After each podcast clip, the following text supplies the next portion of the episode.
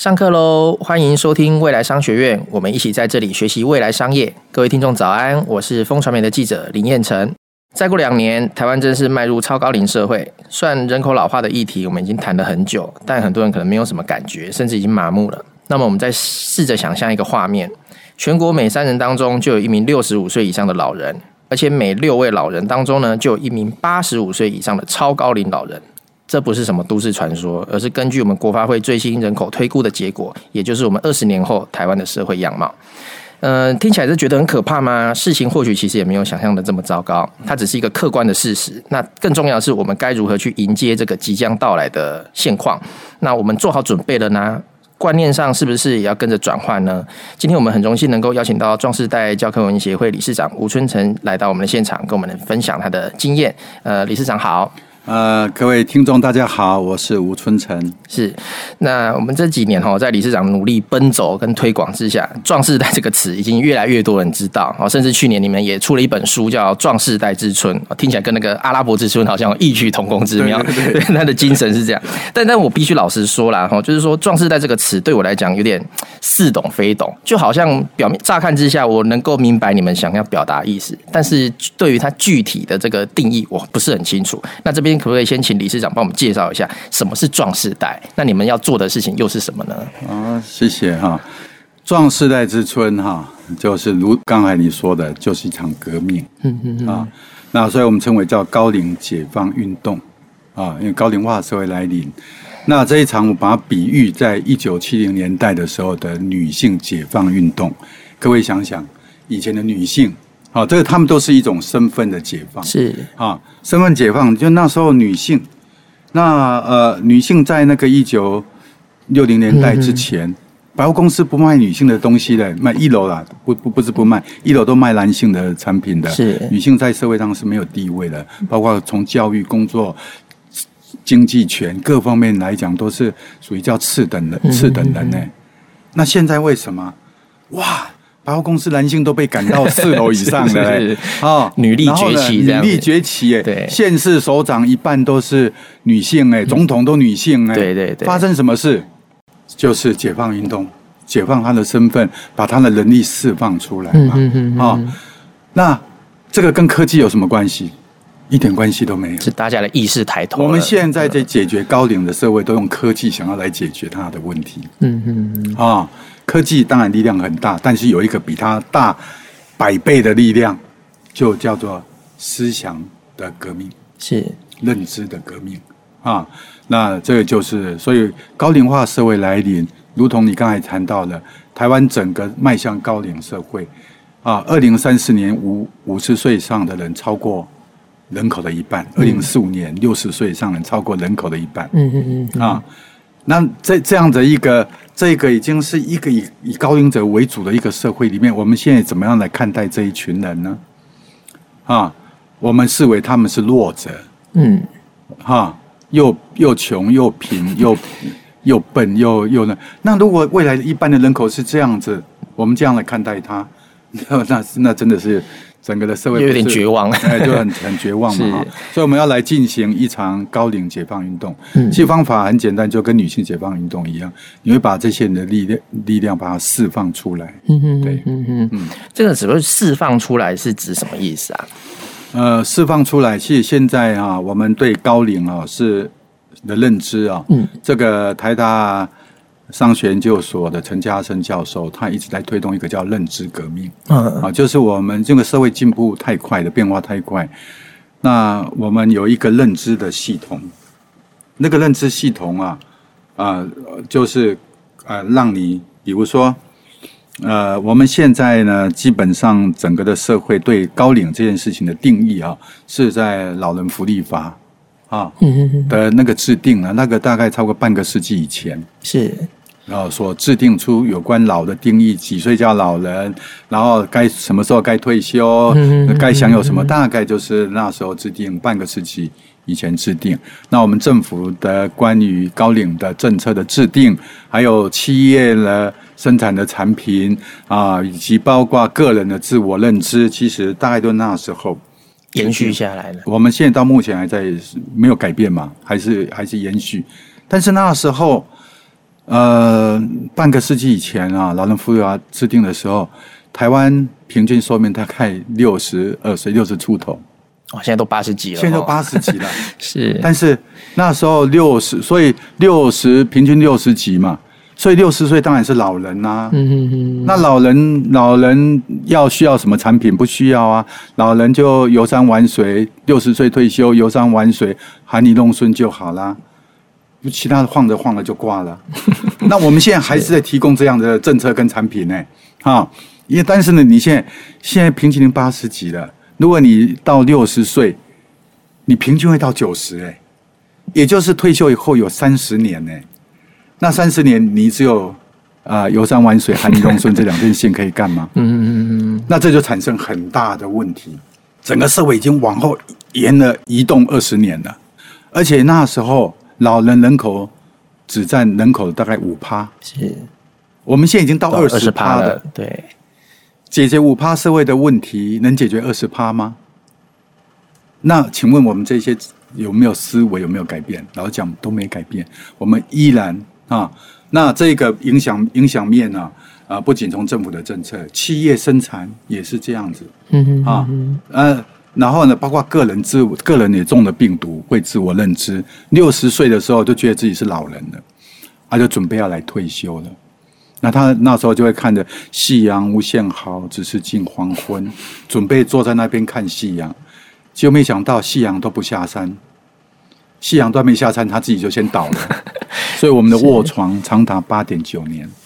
那这整个的，其实那时候六十岁叫日正中天呢，正壮壮年，最人生最高峰、最可以发挥的时候，他把它当做要退出社会了，他老人了，是。啊。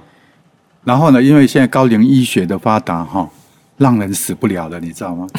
人会越来越长寿，而且呢，所有的医药的控制哦，你各种疾病，糖尿病、高血压什么病，你都可以控制过正常生活。你可以一样的去旅游世界，环游世界，你可以这个啊，你可以照常工作，是说可以做啦。嗯，所以呢，啊。你事实上已经不能限，不会限制你的自由了。嗯嗯嗯，赋予你很大的自由权。是，但是什么事情让我们整个的萎靡下去呢？嗯嗯嗯嗯嗯，就是这些认知，对这些观念是把你催眠了。你像中了病毒一样的，嗯嗯嗯，就就认为自己该退了。是。啊，那这一些病毒哦，全面性感染呢，比 COVID-19 还更厉害呢，不分老少，是。不分老少。啊，我还而且不分知识层级哦，嗯嗯啊，我看到很多教授啦，很多总经理啊，一样过了六十岁以后就中了病毒了，就觉得自己老了，对自己老了退了，然后然后呢就整个都愣住了，你知道，像刚起的，这台语叫刚起，你知道，接下来不晓得要做什么，啊，那然后呢，年轻人有没有比较好？年轻人没有。年轻人也一样啊，觉得啊，五十岁就是老人啊。我们你们记者媒体，五十岁要老翁，老是叫做半百老翁，哎，五十岁叫半百，六十岁就称他叫花甲老翁哈。嗯、那你们觉得为什么？因为你们去看吗？你会看看，哎，五十岁现在是人生才要刚开始，哎，才准备要结婚呢，生小孩，哎，啊，就变老翁了。然后现在叫百岁时代，然后人活一百岁有一半的时间是老翁哦，啊，前他的什么青少年、幼年、儿童加起来五十年，老人五十年，就直接占了五十年这样，直接就占人人生的一半。是这个这个这个这个太怪了吧？嗯嗯嗯，这太怪。其实现在的医学我们在推哈，就是除非你已经失能卧床啊，需要别人照顾，你才叫是老人，其他的时间你都是壮世代。差异只在你的心，是你的心态的问题。是啊，你看英国女王卧床才一天呢，前一天她一样工作啊，是一样有说有笑啊。你说她老人吗？没有，她一样可以处理很多事情。嗯、我们觉得八十岁是怎么样？多老？美国总统是八十岁才出来选的啊、哦，这倒是哦，做世界最辛苦的工作，哎，是，对不对？所以呢，那个都是自我认知、社会认知的问题。嗯嗯嗯，我们只要把它翻转过来，它就会成为从社会的负债变成社会的资产。哦，负债跟资产，哎，以前我们都觉得它是负债。哇，这老人来了，我们是不是想说这个要破产，那个要破产，这个要破产呢？是不是社会都要垮掉了，拖垮我们的财政？媒体打开报纸以后，把高龄社会都当成当做银发海啸，当做一场灾难来临。嗯，事实上，这一群人，你把他释放出来，啊，只要他愿意积极的在投入，经营他的第三人生，他要进他的第三人生，而且社会我们要铺成那个路，啊，包括。啊，这个工作要要要要鼓励诱导，当然有很多的方式，包括政政府政策啊，有很多。像我们在跟教育部啊啊，我们这个壮士代呢提出三支箭的解方啊，三支箭叫第一个第一支箭叫 PSR，Personal，个人社会责任。年纪大是谁的责任？是你自己的责任。嗯嗯，不是子女的责任，也不是国家的责任。嗯，啊，是你自己的责任。你现在有这个认知。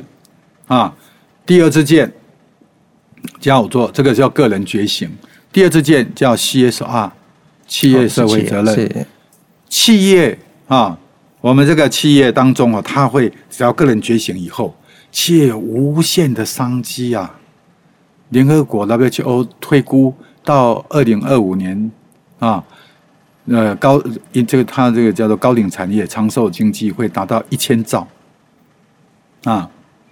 一千兆被视为二十一世纪最大的经济动能，但是企业不懂得怎么赚他的钱呢？企业觉得他们不把他们当客群，不把他们当客群。是。那第三个叫 GSR，政政府社会责任。政府知道他的人民老了吗？人民需要什么？这一群这么庞大的一个人，只要过六十岁以后，政府啊，你退休了，政府好像跟你解约了，你不上班，你不缴税了。然后就不闻不问了，就给你该有的，然后呢，劳保年金。你如果把人生开一扇门啊，你打开六十岁走出这个扇门，你会看到一片沙漠荒漠，未来的路靠你自己走了。嗯，没有人帮你设计，政府不帮你设计，企业不提供产品，你进入一一一个沙漠，没有路走，没有人生指引，没有电，没有什么水，就是各凭本事了。嗯嗯嗯，这群人现在有多少人？五百万。五百万。嗯，我们的五百万人在沙漠里面行走，啊，是，然后呢，整个，所以他们慢慢的就扑倒嘛，就扑倒了以后送进长照嘛。我们提供了一个很烂的一个一个社会的一个框架，一个制度，然后包括个人，所以呢，我们现在提出这三支箭，解决这些问题，不是只有靠科技，靠哪一个技术，靠一个 APP，然后什么来解决？首先，先要解放这一些。个人要个人要重新认知你的人生，个人要重新认知你的人生，也你的人生是怎么样呢？请问过了六十岁以后你要追求什么？我们的社会，我们的祖先没有人提供这个答案。提供什么答案？人生呢？啊，啊，就过六十岁以后，人生六十岁以前呢？啊，当然打拼了哈，然后追求成就。六十岁退休了，接下来就是没有这个答案，导致所有人都倒下来。然后呢，就会进入这个沙漠里面，啊，有少数人有觉醒者，啊，多数的人是没办法靠的，嗯，没有办法看这个。那我们从那个我壮时代里面就提出一个答案，提出一个人生的指引，就是说，那我六十岁，马斯洛的那个五个层次的需求，是，对不对？最低层次叫生理需求，接下来叫安全需求，接下来就社交爱的需求。第四层次叫尊严需求，啊，那第五层次叫自我实现，对不对？啊，自我实现。是。我们现在社会只提供下面这两层，生生理需求就是身体要健康，嗯嗯嗯，最基本的，啊、最基本是。我们社会当中就提供最低最基础，那这当然也很重要，对，这很重要，对。然后接下来安养院嘛，安养，安全需求，其他上面就没有，嗯嗯嗯嗯。其实呢，一为什么没有呢？人生呢、啊？应该每三十年当做一个阶段哦，啊，前面第一个三十年，一岁到三十岁，啊，就学习成长嘛。第二人生啊，三十一到六十，这是一个奋斗成就，对不对？嗯。那请问六十到九十以后，现在已经形成了。以前这个以前这段人生是不存在的。嗯嗯嗯。以前呢，以前等到六十就停了。以前到有六十就停了嘛，哈、嗯。那六十之后呢叫做打烊的人生，修大了，收摊了，嗯嗯嗯，什么东西都要收了嘛，收了。我们现在整个社会提供收的概念啊、哦，要收了，减法人生。但是呢，这个东西是错了，这个是过去平均寿命六十几岁的时候所建立的概念。嗯、我们接下来第三人生一样有三十年，嗯、也就是说，它是一个完整的人生呢，是跟第一人生、第二人生一样的。样的对，这个三个人生呢，但是我们现在整个第三人生到底要怎么过？整个我们没有被建构，大家都没答案，都没有答案。嗯，怎么过？追求什么？还有什么事可以做？嗯，没有，整个社会是没有这个论述，没有这个故事。啊，当然有一些少数的人有走出自己的那个，但是呢，整个毕竟是少数，毕竟是少数。整个我们要把这当当做一个浪潮，这当做浪潮，它会产生的多巨大的影响哈。也就是说，第三人生。我们称为叫做壮时代，嗯哼啊，壮时代的至春的人生。所以你们壮世代是用六十岁来做一个区隔吗？还是六十岁有点太慢了？太慢了。啊，所以我们现在是把它往前调到五十五加五十五岁，是是是。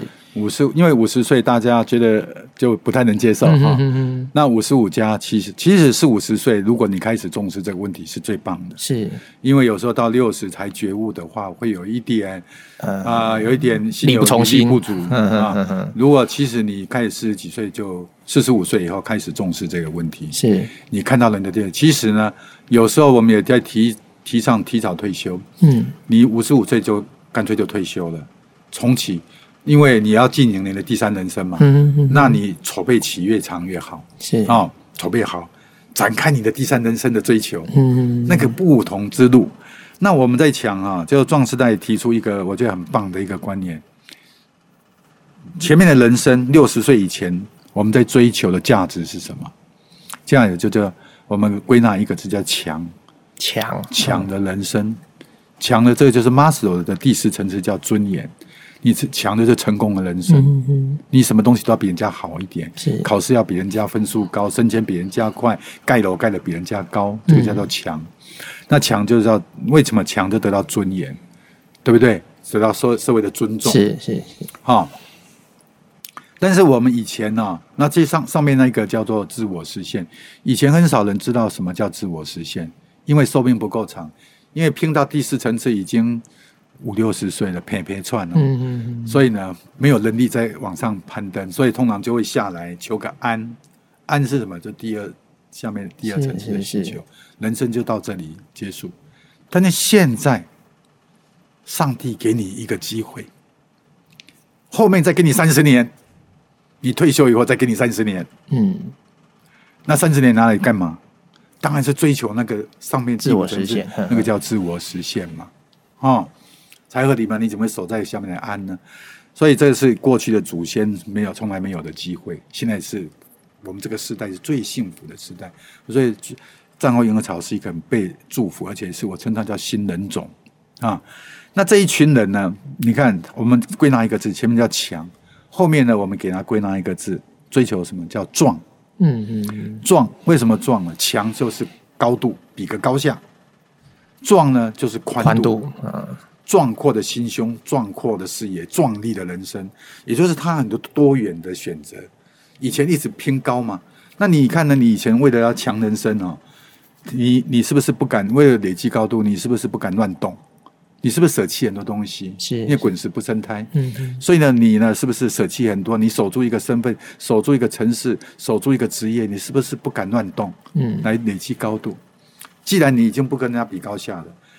你就壮阔了人生，你是不是应该把那些东西捡回来？嗯嗯嗯。你想当画家的，现在终于有机会。你现在你看，你看，你有钱有闲，该尽责任全部尽完了，你还给你自由之身呢？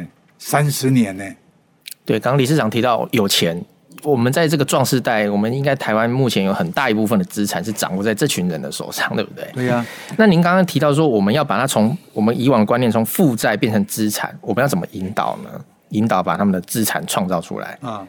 这个其其实这一这一群人哈，这一群人，这个刚刚提的一个太多了，太多的，包括哈，这个现在台湾刚刚有提到嘛，台湾的储蓄率哈，台湾台湾的现在储蓄储蓄总额超过四兆，嗯，我们的保险的总额超过三兆，房地产三分之二都掌握在壮世来手里，就是这群人掌握台湾三分之二的财富。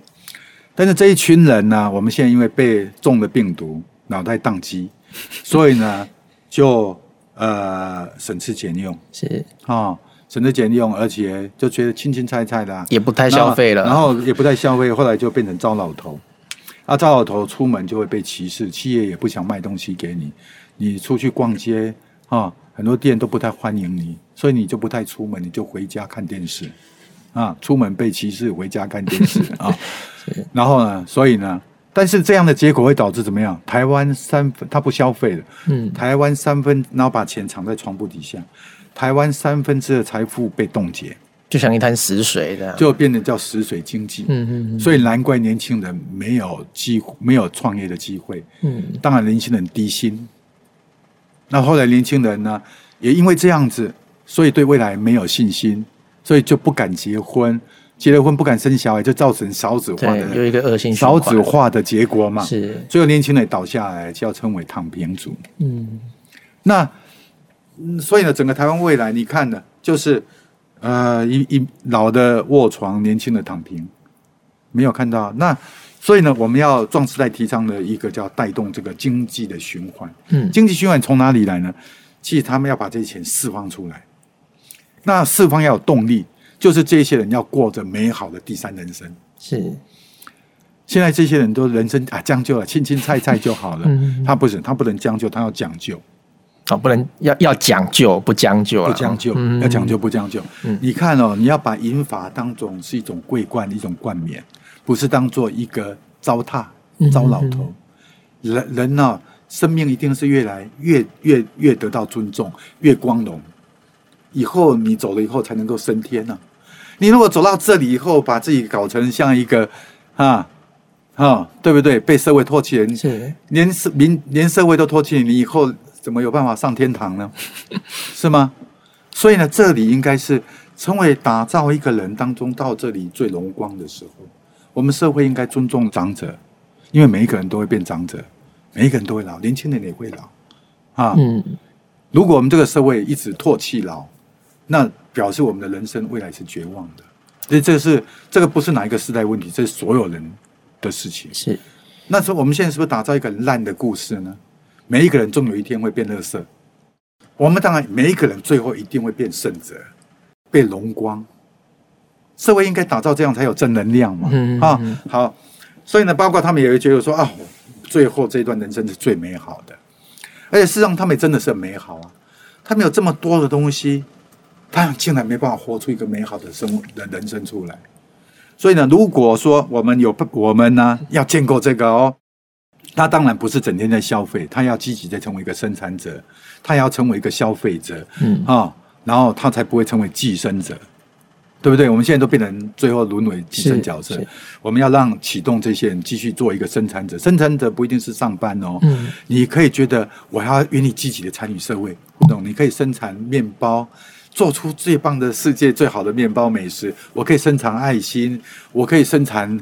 艺术，我可以生产所有你人生追求觉得美好的事情。嗯，人呢到最后面什么都不做的时候，你一定会倒下来的啦。嗯嗯。然后呢，积极的消费，呀，积极的消费。我们讲说年纪大，有很多年纪大说，而且还能有钱人哦，说哦，年纪大有个好处，就不用买衣服了。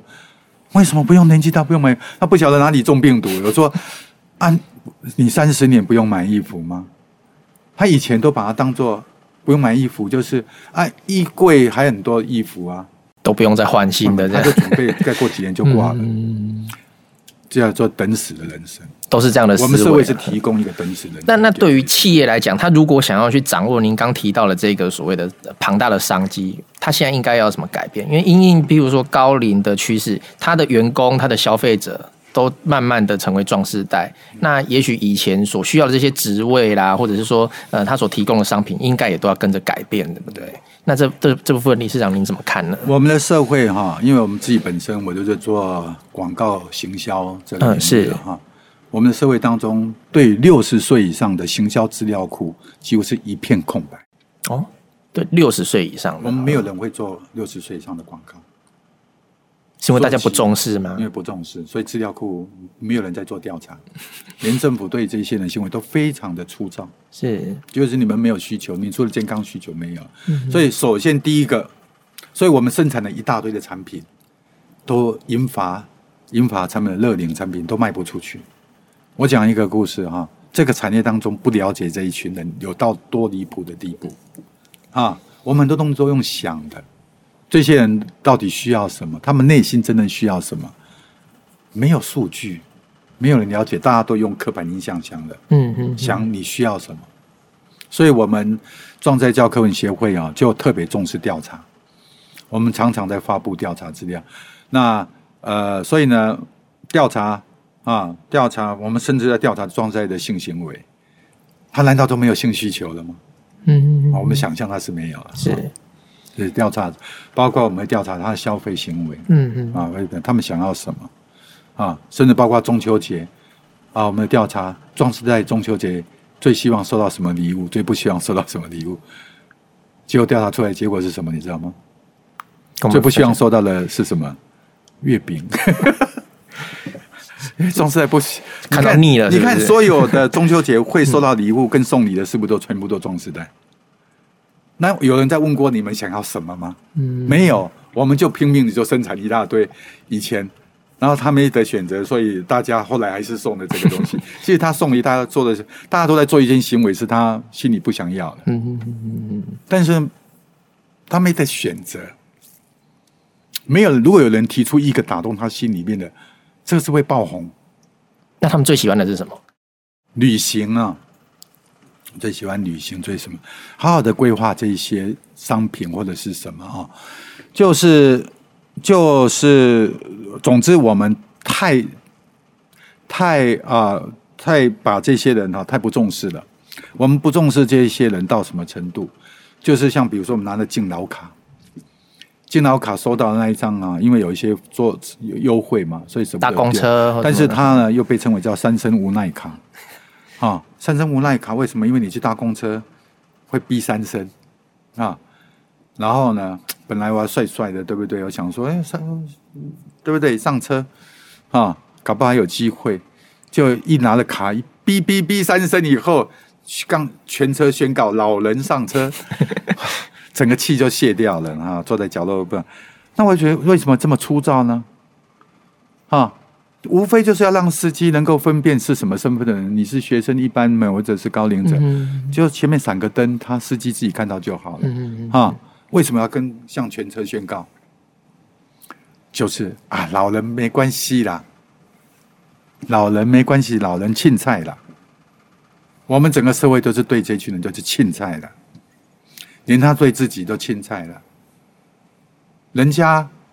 哈，所以他经常被这一个啊，不要太计较了，反正啊，睁一眼闭一眼了，反正人生晃着晃着就过了啦，看开了，是，其实这样子的结果都是这样的，放弃的人，那这个不是，这个有三十年，所以我们要积极的打造这三。我刚才那个话没有谈完，就是说，当这样子的他要过积极的，年轻人的机会就来了，年轻人呢就要去研究，哦，你们这高龄者。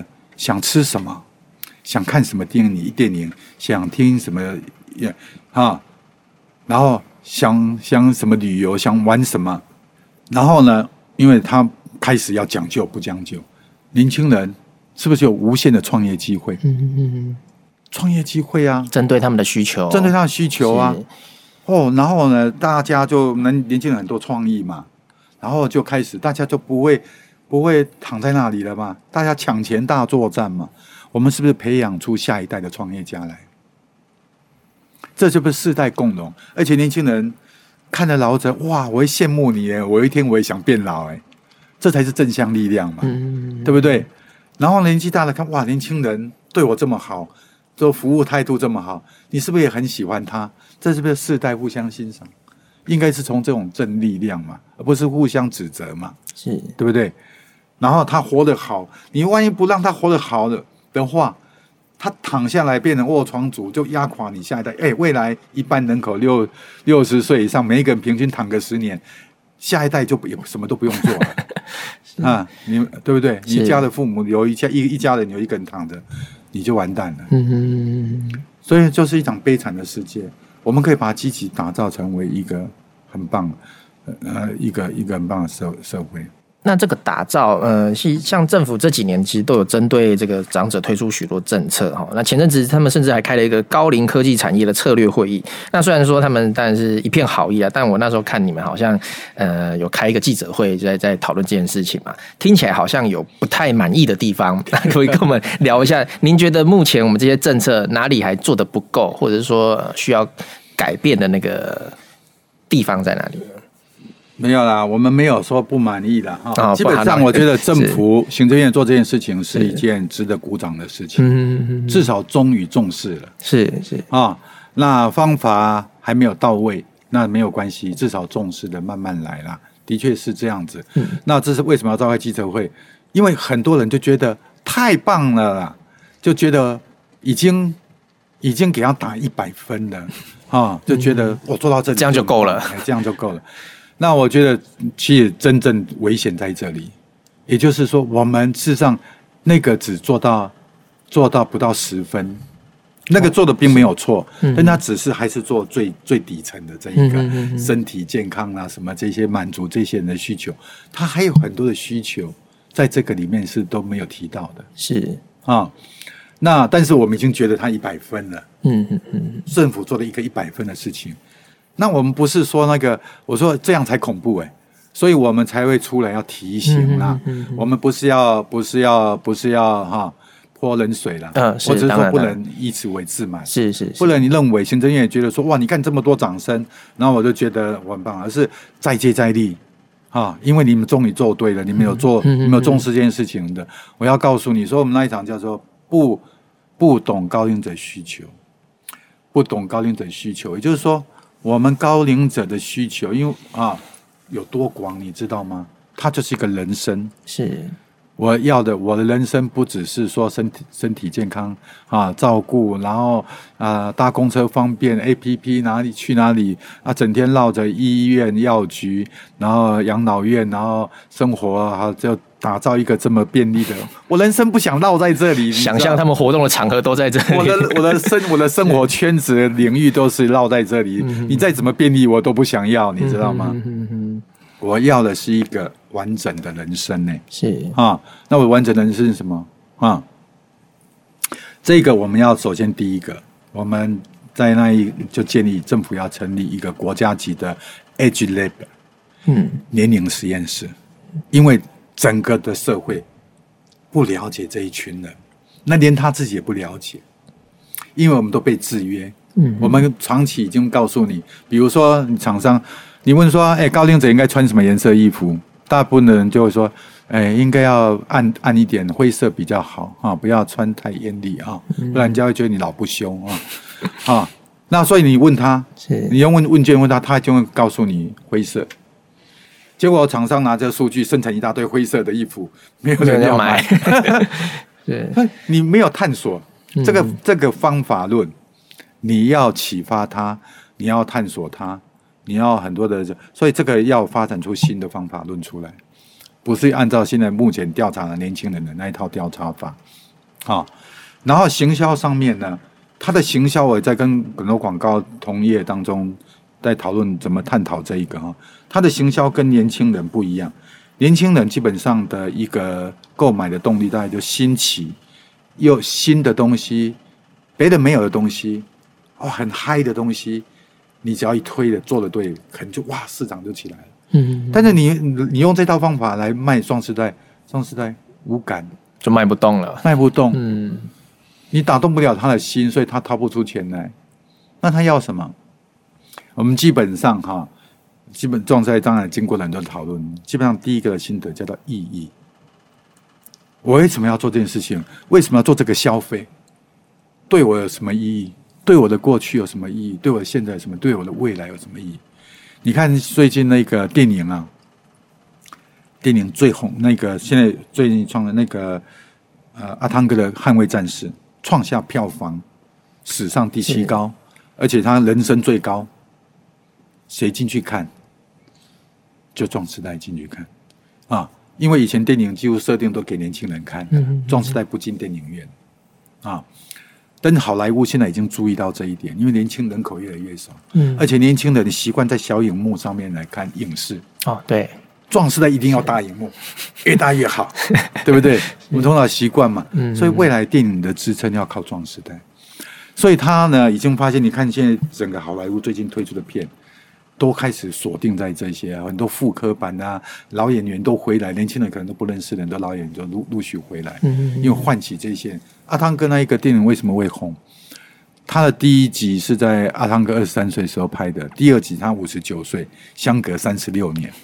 那你为什么要回去看呢？四年啊、呃，五年级生去看的时候，大概你二十岁的时候；四年级生去看的时候，大概他三十岁的时候。嗯、啊，三年级生就是大概他四十岁的时候去看。当我现在再去看他的续集的时候，你是不是会想当初我是带谁去看？嗯嗯嗯，你会把那这个对你有没有意义？有共鸣，有共鸣。嗯、而且剧中呢，也是在表演阿汤哥的本人哦。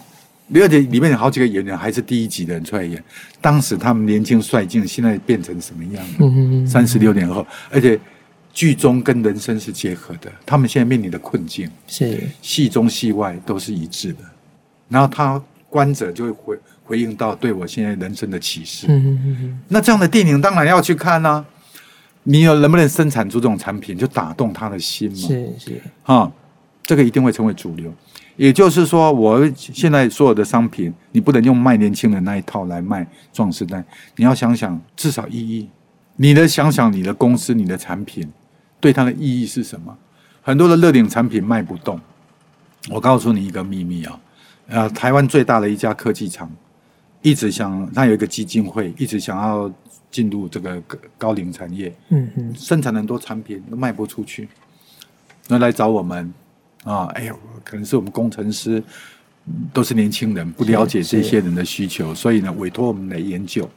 那我们当然简单的做法是把把摆啊把很多高龄者找来嘛，桌上摆了很多山西产品嘛，然后给他们试用嘛，啊，试用完是吗？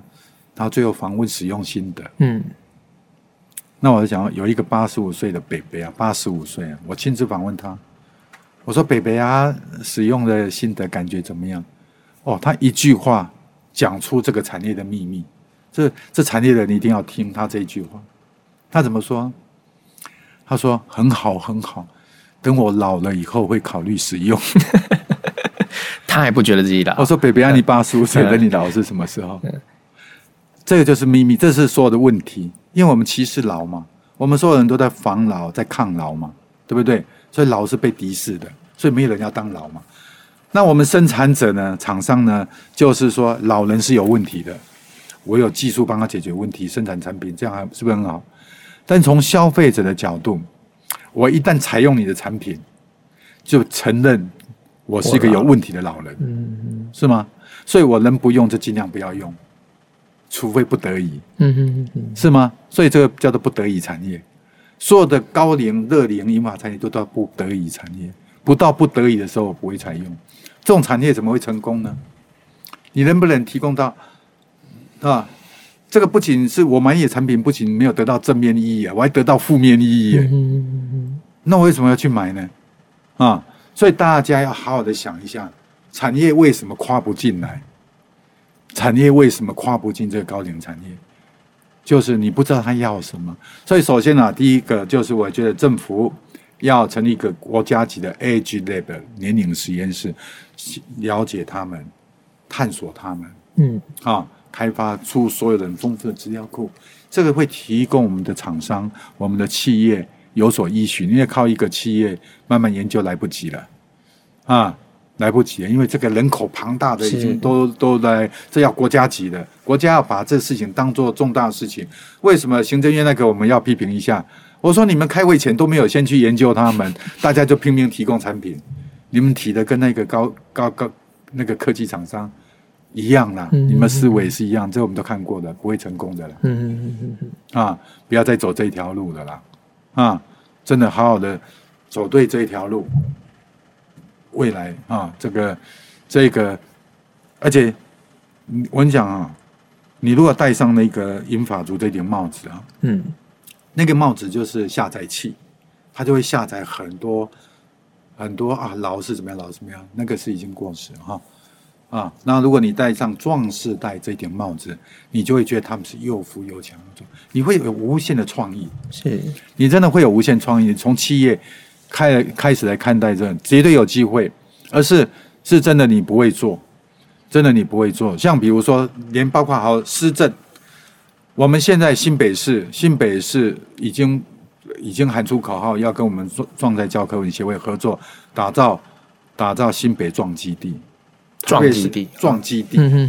我们要开始有不同的社工的思维啊，那因为靠那一靠那一块撑不住了。太可怕了，你知道吗？那个人人口是多老人越来越多，越来越多，越来越多，多了，然后呢，倒下去的、出问题的呢，政府负荷不了，负荷不了，已经到了叫做负荷不了的地步。要怎么做？让这群人壮起来，壮起来，依然你不要倒，而且你要帮助别人啊！你要帮助别人，积极的。我为什么说现在这一群人是台湾的希望？要壮台湾。台湾是一个美丽岛、美丽宝岛，但是以前不够美。为什么？因为我们弄爱拼在一样，我们每天就是要拼的，我们太庸俗了。是啊，整个社会的品质不够，因为大家穷的过啊，拼命的打拼嘛。嗯嗯嗯。现在有一个机会来了，就一群素质这么好的人，有钱有闲，愿意付出，只要有一个引导的力量，引导他们。他们也可以带向社会，带向一个有爱、又美又美好的一个社会，是甚至建构台湾、壮壮台湾。所以呢，我刚才谈的，你，呃，这个叫英雄壮士，叫英雄之路，英雄之旅，带你走上一条啊那个光荣之路。我们要肯定这一些人啊，我们要支持他们，给他们加油。整个社会，包括年轻时代都这样，因为他们是你的希望。他们如果没有撑住，他们垮下来就一定是压垮你们。对啊，所以呢，而且他们在帮你们走路，因为你们也会老。你如果再继续用这种观念，年轻人，你到五十岁，你的下一代已经歧视你了。嗯嗯嗯，你已经已经被扫出，而且这个速度会越来越快。这个最后的苦果，到四十岁就已经。就就被扫出去了，苦果都是自己要承要承担。我们建立一个敬老社，一个美好的老的社会，正向的是对世世代代正向循环，越来越好的一个。